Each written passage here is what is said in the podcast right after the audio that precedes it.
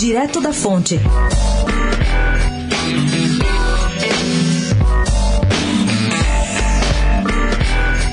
Reservadamente, integrantes do Comitê Lula Livre no ato de domingo na Paulista admitiram não foi por acaso que a cor vermelha foi retirada do material comemorativo.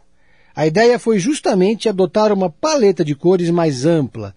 Amarelo e branco foram os tons dominantes, nada de laranja. Haddad, aliás, estava de camisa branca e Guilherme Boulos foi de preto enquanto Gleisi Hoffmann também evitou o vermelho e foi com uma camiseta branca, com o rosto de Lula em flores coloridas, é claro. Quando indagado, o Comitê Lula Livre, que inclui diversos partidos e organizações do movimento social, garantiu que a intenção não foi tirar o vermelho e que a identidade visual da campanha é assim mesmo colorida. O material, que agora está um pouco mais amarelo, foi simplesmente uma escolha do artista que produziu. Nada mais que isso. Ainda por falar no evento. Perguntado se o PT abre mão de uma candidatura própria em São Paulo em 2020, em nome da unidade da esquerda, o ex-presidenciável Fernando Haddad transversou. Nem sim nem não, muito pelo contrário.